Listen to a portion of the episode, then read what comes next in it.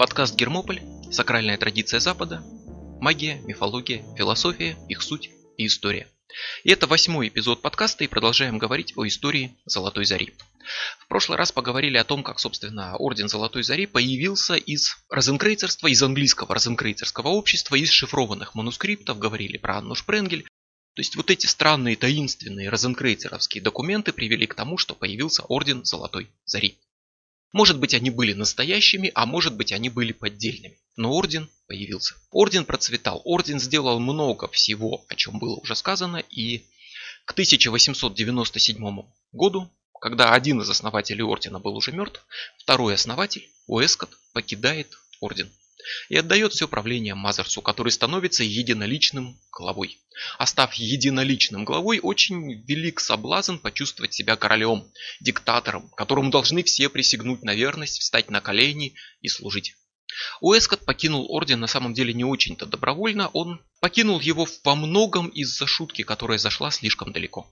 И здесь вспомним человека по имени Лео Таксиль. Он не имеет никакого отношения к масонству, розенкрейцерству, к магии Золотой Заре, он скорее на противоположном полюсе.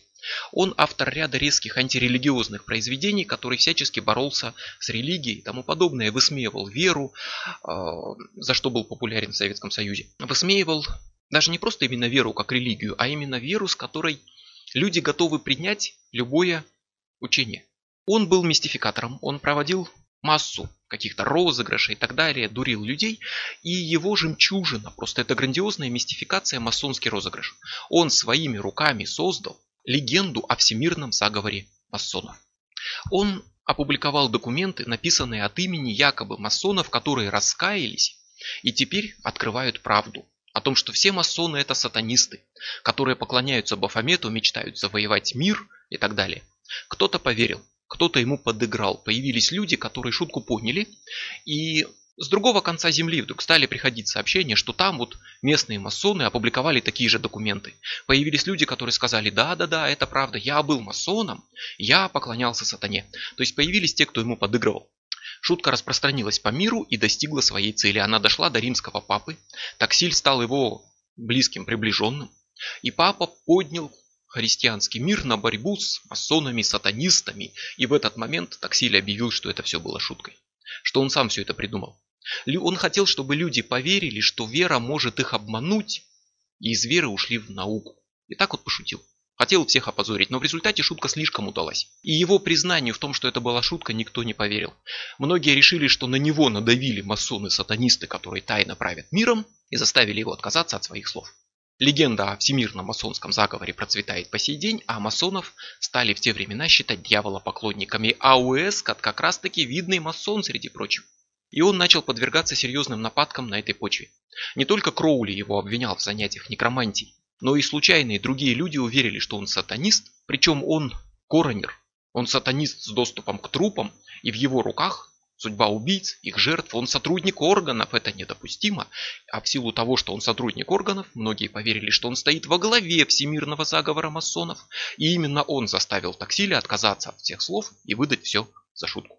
Так что безопаснее, в принципе, для него оказалось на тот момент уже просто отказаться от работы в Ордене Золотой Зари и всего прочего, и он уехал в Южную Африку, где умер в 18 году, был похоронен масонами и больше в нашей истории практически не участвует, хотя имя его еще будет фигурировать. К тому времени Макгрегор Мазерс уже несколько лет как женился на Мойне Мазерс, с которой познакомился в Британском музее в зале Древнего Египта, и которую первый посвятил в Орден Золотой Зари. Мойна Мазерс стала самым первым после тройки вот этих организаторов, кого туда приняли. Позже она станет лидером одного из осколков Золотой Зари. Мойна верила, что у нее с мужем, буквально без метафор, одна душа на двоих и абсолютно неразрывная духовная связь. Они суждены друг другу, но при этом от физической близости супруги решили воздерживаться. Мойна, так же как и муж, была строгой вегетарианкой, очень сильно себя ограничивала жесткими диетами. Снова в который раз была полиглотом, владела несколькими языками, живописью, рисовала, переводила книги, и она играла роль ясновидящей по ритуалах Ордена, вот так же как Эдвард. Келли был при Джонни Ди. Ди вызывал, Келли видел. Также Мазерс вызывал, а Мойна получала видение. Вот ее видения стали основой для системы второго ордена. Кроме того, она оставила после себя ряд рекомендаций по ясновидению и астральным проекциям, которые стали частью системы Ордена Золотой Зари и весьма полезны до сих пор. Мазерсы переехали в Париж, где основали храм Ахатор, французский храм, то есть то, что начиналось как такой кружок английских розенкрейцеров, стал международной оккультной группой, распространяющейся по Европе. По версии самих Мазерсов, сделали они это по приказу тайных вождей, про которых говорили в прошлый раз. Там они и жили, посвятив все свои силы магии, золотой заре, оставаясь в бедности и нужде. Нужда была в деньгах. Вот в чем не было нужды, так это в амбициях. Мазерс и раньше уверял, что он потомок правящей шотландской династии Стюартов. Теперь это зашло слишком далеко. Он на полном серьезе стал считать себя потомком королей, шотландцем. Он начал носить килт, начал называть себя не просто МакГрегор Мазерс, а МакГрегор э, де Гленстрей. То есть еще и присвоил себе дополнительные титулы шотландские. Начал, насколько мог, вмешиваться в политику и начал называть себя даже Яковом IV. А Яков IV это на минуточку король Шотландии, который погиб в 1513 году. Так вот, Мазерс заявил, что Яков IV не погиб, а стал бессмертным адептом, открыл вечную жизнь. И вот он, Макгрегор Мазерс, это никто иной, как бессмертный король Яков IV. Словом, эксцентричный был человек, который вдруг, как минимум в своей голове, стал еще и политиком. Йейтс, которого скоро вспомним, а, поэт, член Золотой Зари, писал, что в своих фантазиях Мазерс пророчил себя в Наполеоны, перекраивал Европу по своему вкусу, возвращал Египет Франции и провозглашал горную Шотландию независимым княжеством. То есть, видимо, это еще и последствия увлечения военной наукой. Он, кстати, не только книги по магии переводил, но и по военной стратегии и так далее. Видимо, это где-то засело в голове. И он начал уже видеть себя завоевателем всея Европы. Причем, может быть, это было искренне, а может быть, было самопиаром, поскольку много лет спустя Мазерс выступал в суде как свидетель защиты по некоему делу, и там, собственно, ну, поскольку он свидетель, надо было проверить его адекватность. Его допрашивали по поводу вот этих его заявлений, пытаясь показать, что он не в себе. Его спросили, считает ли он себя королем Яковом IV и так далее, и так далее. Вот там он очень уклончиво отвечал, сослался на то, что бессмертие короля это легенда, а каждый шотландец причастен к ней и метафорически является наследником символически бессмертного короля, который живет в шотландских сердцах. То есть он в суде в официальных обстановке не называл себя Яковом IV. Так что это может быть не столько именно искренняя вера, сколько такой скандальный самопиар. Но орден рос, развивался и к нему присоединился вот этот самый Йейтс, Уильям Батлер Йейтс. Поэт, драматург, будущий лауреат Нобелевской премии, не единственный в «Золотой заре». Нобелевскую премию он получит позже, в 23 году. И также будущий враг Алистера Кроули, еще один среди многих. Он изучал кельтскую мифологию, писал прекрасные стихи и при этом обожал сатанизм. Взял себе девиз, а каждый посвященный брал себе имя и магический девиз. Так вот он выбрал девизом фразу «дьявол, обратная сторона Бога», увлекся дьяволизмом, как он сам это называл, сатанинскими ритуалами и так далее. Кроули объявляют сатанистом. Хотя вот на самом деле Йейтс действительно на полном серьезе изучал все, что мог по поводу дьявола поклонничества. В Ордене прошла подготовку знаменитая Дион Фортун. Это, кстати, тоже не имя, а именно магический девиз Дион Фортун, это искаженная латинская «Бог, не судьба». Там же прошел подготовку Пол Фостер Кейс. А там числилась в списке адептов жена прославленного поэта и писателя Оскара Уайльда. Актриса Флоренс Фар, тогда очень знаменитая, которую еще вспомним. Преподобный Уильям Эйтон, англиканский священник, при этом алхимик, теософ, розенкрейцер, маг, обвенчавший супругов Мазерс, и это далеко не единственный священник, который одновременно был магом в Ордене Золотой Зари. В Ордене оказалось несколько будущих нобелевских лауреатов, масса писателей, драматургов и почему-то врачей, коллекция небольшая дворян с графскими, с баронскими титулами их жен и даже один набоб по имени Мухаммед Юсуф Ян Хваджа. Набоб – это правитель одного из регионов Индии, который правит под началом Англии. Индия тогда еще не стала независима от Англии, то есть и, соответственно, Набоба фактически как своего наместника англичане ставили править каким-то регионом Индии. Или вообще, принципе, влиятельный, богатый, знатный человек с огромной властью. И Мухаммед Юсуф, он недолго был в Золотой Заре, меньше года, но был, и среди прочего он доверенное лицо Махатма Ганди. Это так, чтобы оценить масштабы действия ордена в те времена, к ордену присоединился Артур Эдвард Уайт, масон Розенкрейцер, который состоял в английском обществе розенкрейцеров, что иронично, под руководством Уэскота, с которым вдрызг рассорился, когда начал публично объявлять, что розенкрейцеры ничего не знают, ничего не умеют, только много говорят. Дошло до обвинений в клевете и судебного процесса, но потом удалось все порешать мирно. Уайт ушел из общества розенкрейцеров, которое возглавлял Уэскот, и вступил в Золотую Зарю под руководство все того же Уэскота. Но в Золотой Заре у него не было претензий к качеству знаний и так далее. Здесь он изучил свою систему, английскую систему Таро, на основе которой создал свою колоду. Таро Уайта, самая популярная в мире. Именно здесь он узнал, что дурак – это нулевой аркан. Именно здесь он узнал, почему в системе Золотой Зари 8 и 11 аркан переставлены местами. Не он это придумал, а Мазерс. Здесь он изучил Таро, здесь он изучил магию и дал клятву все это хранить в тайне. Был ей верен, но хотел поделиться и, не имея права опубликовать материалы Золотой Зари и ее колоду, создал личную свою колоду на основе системы Золотой Зари, которую хранить в тайне не обязался, и таким образом сумел раскрыть людям английскую систему Таро, не говоря о ней прямо.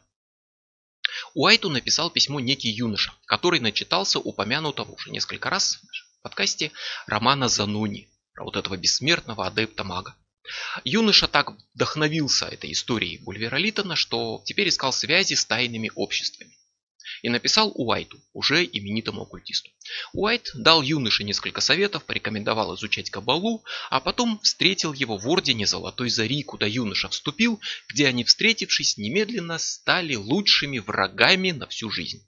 Поскольку юношу звали Алистер Кроули. Он стал впоследствии врагом Уайта, Йейтса, в конце концов и Мазерса перессорился практически со всеми, кроме разве что Алана Беннета, который с ним не поссорился, потому что уехал жить в Азию. Кроули стал частью тех причин, которые развалили Орден, но как бы то ни было, он тоже именно выпускник Золотой Зари, и именно там он прошел свою оккультную подготовку, получил все знания, которыми пользовался дальше, создавая телему, таротоба и все остальное.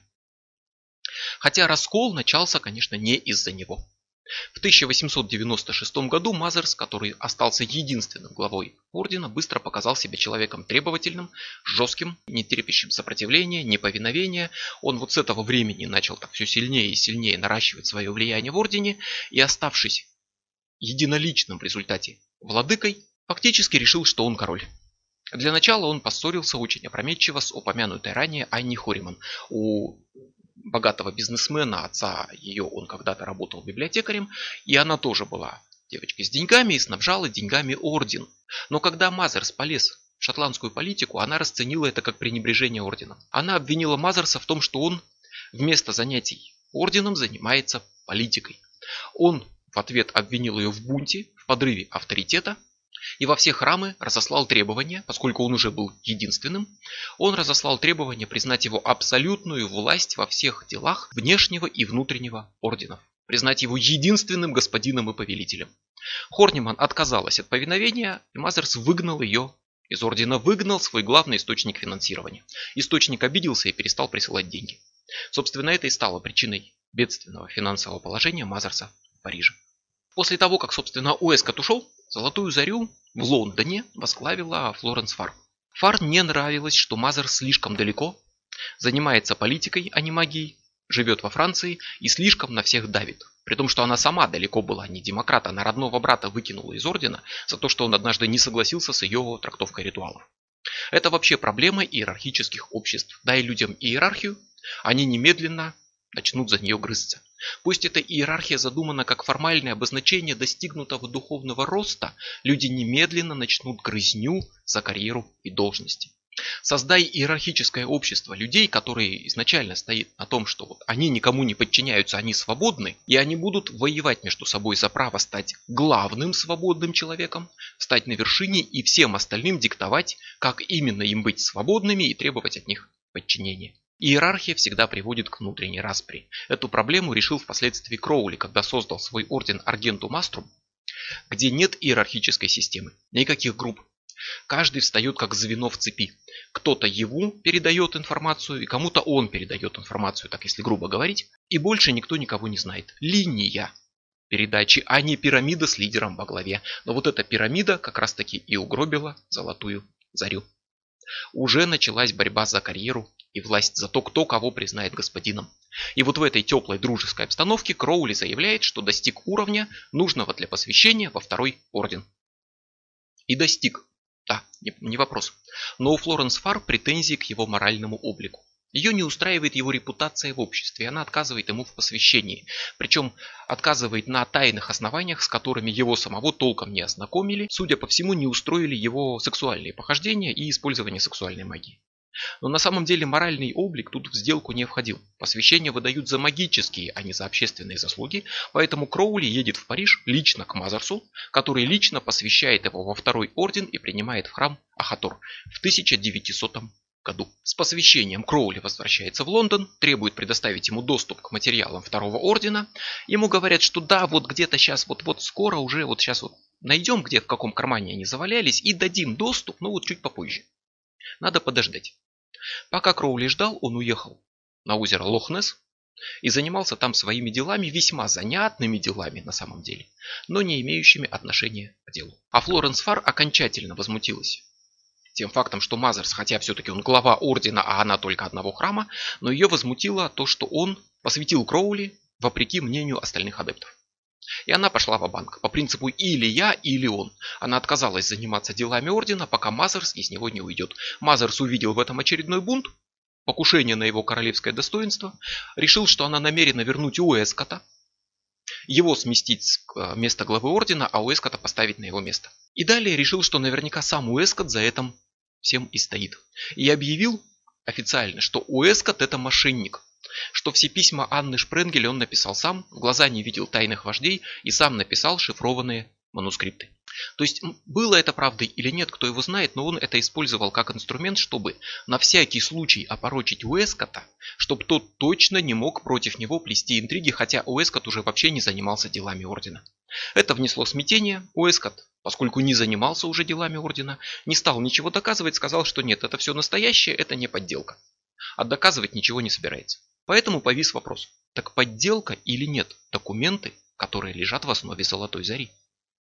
Может быть это правда, а может быть Мазерс просто очерняет бывших соратников, как диктатор, который начинает бояться тех, кто, собственно, вместе с ним шел к власти, начинает бояться, что они его свергнут. Семь человек в Ордене образовали комитет по расследованию обстоятельств дела и запросили у Мазерса доказательства.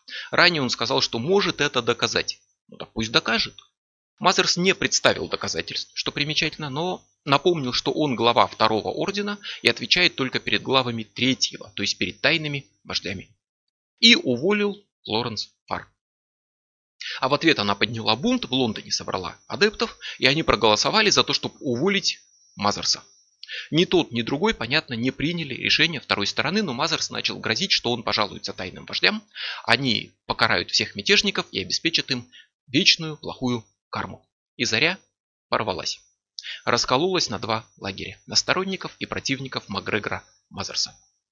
Некоторые вообще просто выбрали третий путь, все бросили и начали с чистого листа, чтобы не иметь дел с а, вот этими шифрованными, теперь уже сомнительными манускриптами. Среди сторонников Мазерса оказался пока еще оказался Алистер Кроули, тот, кого Мазерс лично посвятил во второй орден. По словам Мазерса, Кроули, Мазерс был магом высочайшей квалификации и джентльменом. И что важнее, он был единственной связью с тайными вождями, которым Кроули присягнул на верность. И вот ради того, чтобы теперь эту связь поддерживать, Кроули будет помогать Мазерсу, сохраняя верность тайным вождям не Ордену Золотой Зари, не Мазерсу, не людям, не клятве хранить молчание, которое он ни во что не ставил, а верность тайным вождям. Причем, по его же словам, задача его была на самом деле не только в том, чтобы помочь Мазерсу, но в том, чтобы испытать Мазерсу. Испытать Мазерса, испытать Орден Золотой Зари, проверить их верность тайным вождям и помогать Мазерсу, если тот эту верность сохранит. И грянул гром, и началась война. Не физическая, но и не магическая, а куда более изощренная война, юридическая.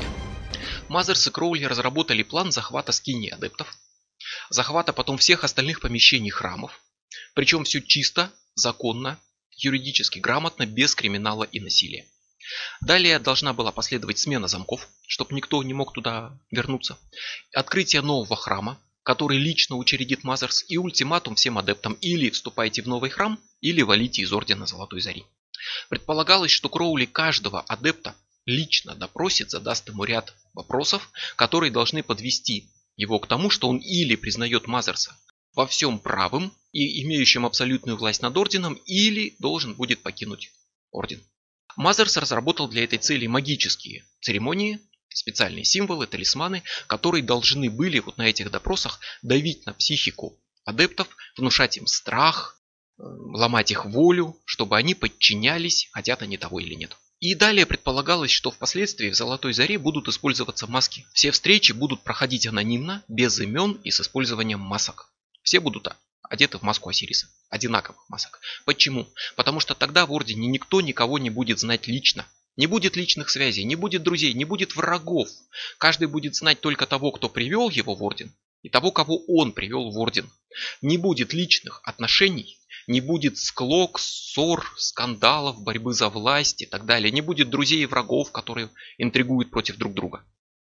Неплохая идея, но момент уже прошел. Склоки уже вовсю шли, а вот эту историю, идею саму ордена, где человек стоит в цепочке и больше никого не знает, кроме тех, кто справа и слева от него, скажем так, вот ее явно использовал Кроули для своего ордена Аргентум Аструм. Мастерс подготовил также для Кроули защитные талисманы на случай, если по нему нанесут магический удар и послал его в бой.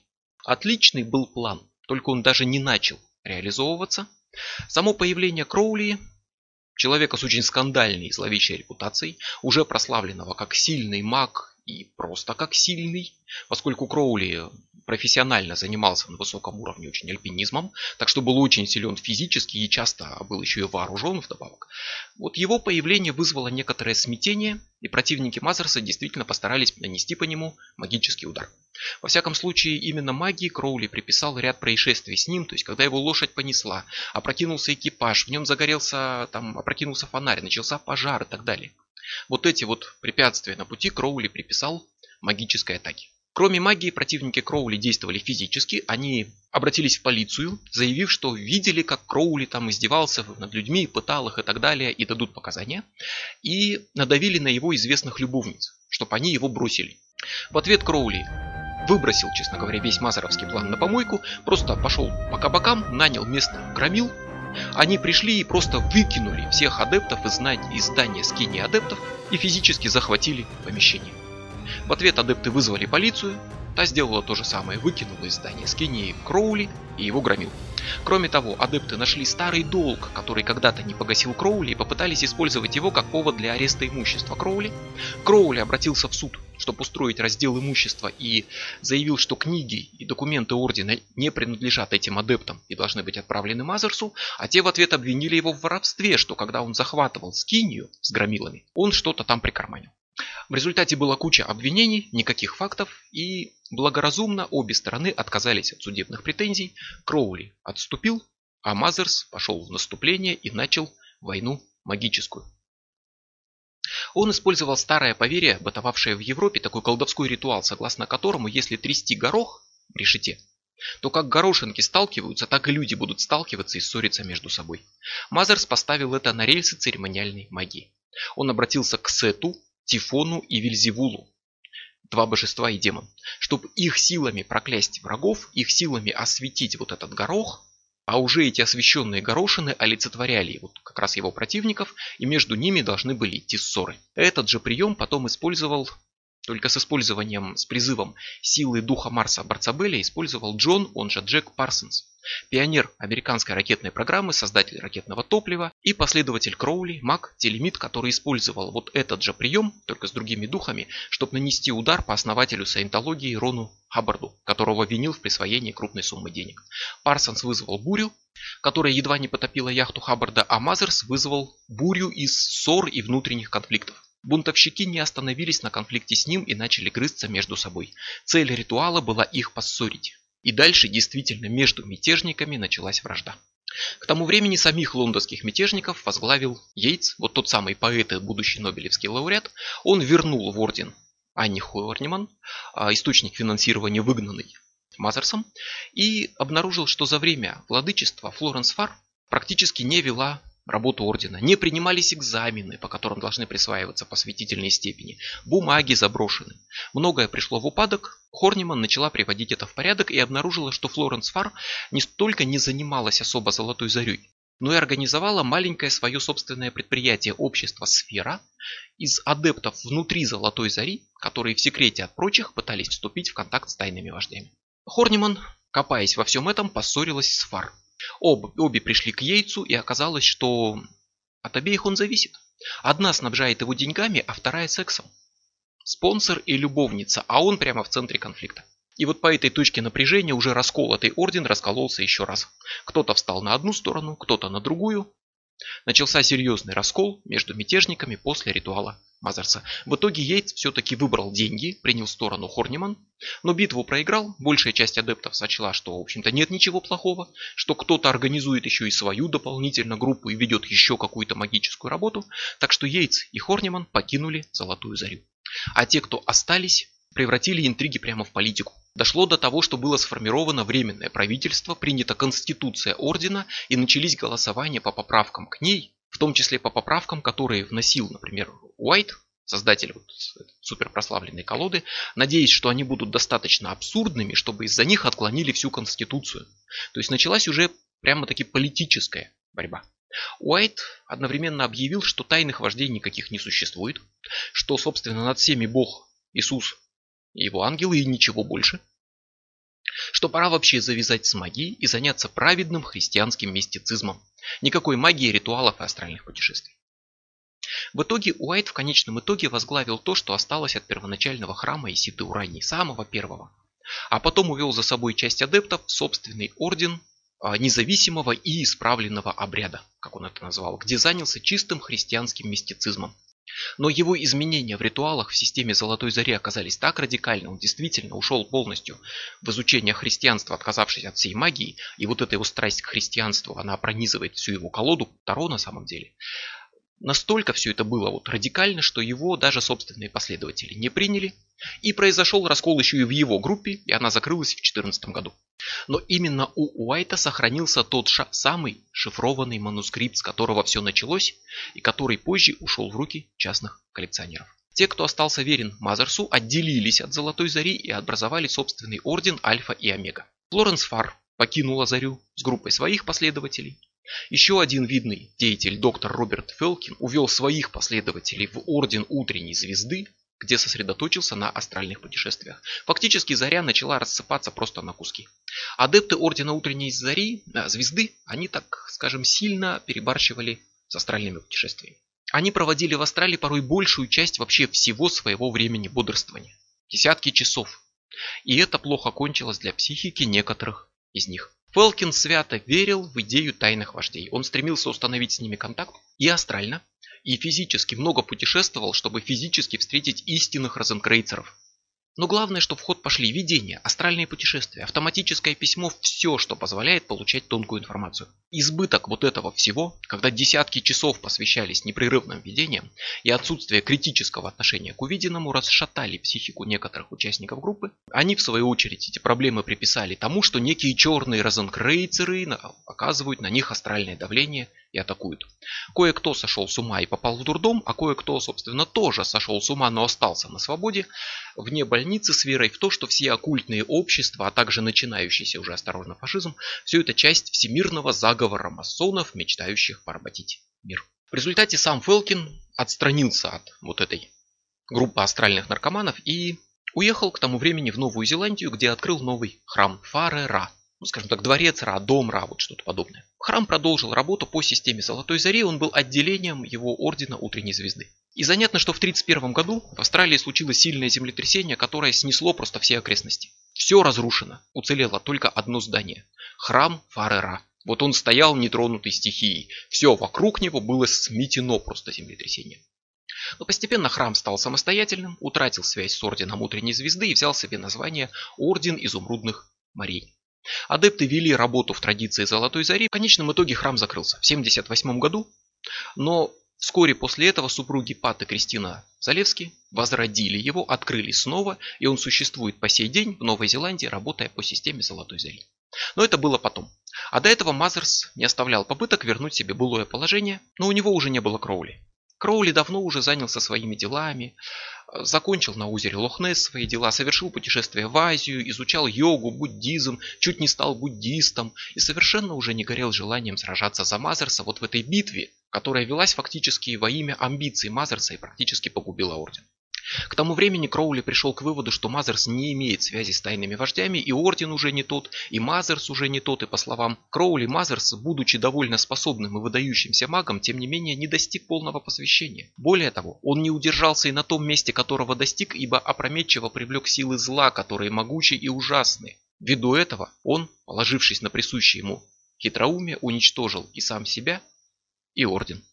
Вот эти силы зла – это демоны из системы магии Абрамелина. Кроули считал, что Мазер с ними работал, не справился и просто ну, немножко поехал крышей. В результате в своих амбициях погубил себя, разрушил орден. Кроули больше не собирался иметь с ним дел. Он имел эти дела из-за того, что считал, что Мазерс действует от имени тайных вождей. К тому же Кроули вскоре уже создал, возглавил собственный орден Аргенту Маструм, вот этот упомянутый без иерархии борьбы за власть. Позже он еще станет главой не им созданного, но им возглавленного ордена восточных тамплиеров и так далее, создаст телему, то есть он уже жил своей жизнью, фактически с золотой зарей не связанный, считал, что сам делает все это по указаниям тайных вождей, и ему уже не было никакого дела до разборок Мазерса с остальными адептами.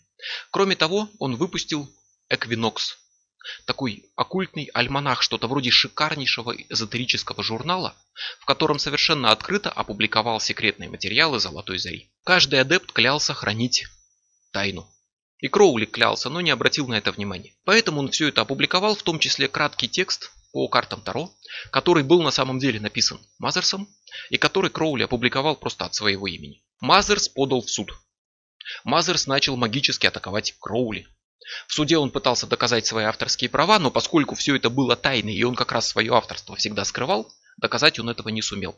А по поводу магической войны у Кроули неожиданно, просто в один день, без физических причин, умерли все его охотничьи собаки. И Кроули считал, что это магическая атака со стороны Мазерса, и призывал демонов, чтобы защитить себя от него. Аргенту Маструм и Орден Восточных Тамплиеров продолжают существовать по сей день.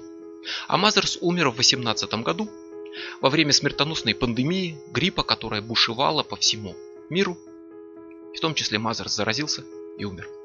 Храм Альфа и Омега, вот тот кусочек золотой зари, который остался верным отцу-основателю, куда ушли сторонники Мазерса, возглавила его жена. Мойна Мазерс, первый в истории посвященный Ордену Золотой Зари, но она ввела совершенно новую систему. Она ввела дистанционное обучение, при котором человеку просто по почте высылали материалы Золотой Зари, исходя из того, что он сам все освоит, прочитает, потом он платил 10 долларов и ему высылали диплом, что он маг высокой степени посвящения. Но как бы то ни было, вот эту линию продолжил Пол Фостер Кейс, который стал основателем Ордена Строителей Святой Обители. Он существует до сих пор и продолжает линию Золотой Зари, ведет обучение, по вот этой традиции Золотой Зари, учит всему, кроме енохианской магии. Кейс очень серьезно опасался енохианы и никогда не имел с ней дел. Дион Фортун, которая была очень так озабочена снижением уровня грамотности в Альфа и Омега, основала свое братство внутреннего света, начала привлекать новых адептов, чему очень обрадовалась Мойна Мазерс, пока не поняла, что привлекает она их не к ней в Альфу и Омегу, а к себе в братство внутреннего света и возник новый конфликт. Дион Фортун исключили из Альфа и Омега на том формальном основании, что Мойна Мазерс заявила, что посмотрела ее ауру и не увидела там нужных символов. И поэтому ей нельзя быть в Ордене. Дион Фортун уверяла, что после ухода из Золотой Зари она также подверглась магической атаке и воевала астрально с Мойной Мазерс. Сама Мойна Мазерс умерла через 10 лет после того, как, собственно, получила под свое начало орден Альфа и Омега. По ее мнению, ее призвали тайные вожди. По мнению врачей, ее давняя страсть к вегетарианству зашла так далеко, что она просто заморила себя голодом насмерть. В 30-х годах Израиль Регарди, бывший секретарь Алистера Кроули, психоаналитик и хиропрактик, при поддержке Дион Фортун, вступил в то, что оставалось от Ордена Золотой Зари обнаружил, что на самом деле уже все, что осталось, в основном это пафос, пышные титулы, за которыми все меньше и меньше остается знаний. Например, уже никто не умеет играть в енохианские шахматы, которые были созданы в Золотой Заре и утрачены с ее распадом. И чтобы спасти наследие Ордена, он навлек на себя гнев других адептов и открыто опубликовал все материалы Золотой Зари, которые имел в своем доступе. Таким образом, он покончил с культом секретности и тем самым сохранил систему и спас саму систему Золотой Зари от уничтожения и упадка. Сам он писал по этому поводу, мной движет стремление показать, что Орден больше не способен оставаться идеальным местом для передачи магической традиции. Уже не раз некоторые материалы Ордена становились достоянием общественности, и эта безответственность настоятельно побуждает меня к более адекватному представлению магической системе Ордена, так, чтобы можно было пресечь распространение неверных взглядов на магию. Страсти улеглись, битвы утихли. Утренняя звезда Альфа и Омега исчезли. Возродился храм Исиды Урании, снова продолживший традицию Золотой Зари. Остался храм Фары-Ра, закрытый, но возрожденный. Остался орден строителей святой обители Пола Фостерокейса. Появилось общество служителей света, которое продолжило линию вот этого братства внутреннего света Дион Фортун, и который до сих пор существует как школа западных мистерий и обучает системе Золотой Зари. Появился не принимающий на данный момент новых адептов, но работающий в той же традиции Орден Кубического Камня. Появились в конце концов Кроули, его телема, его организации, которые продолжают на самом деле на другом снова уровне, сильно измененную, но фактически традицию Золотой Зари в новой форме, но на той же самой основе. А главное, осталось, сохранилось Цельная магическая система, сумевшая сплотить в единое целое Енохиану, Гаэтию, Таро, языческих богов, астральные проекции, буквально все, придав западной магии неслыханную ранее системность и упорядоченность. И хотя эта система создавалась в окопах магических войн, в скандалах, интригах, в судах, даже в драках, она была создана, сохранилась и стала одним из краеугольных камней современной западной традиции. А что касается войн, скандалов и драк, что поделать? Иерархическая система. Она всегда будет толкать людей к вражде и борьбе за должности.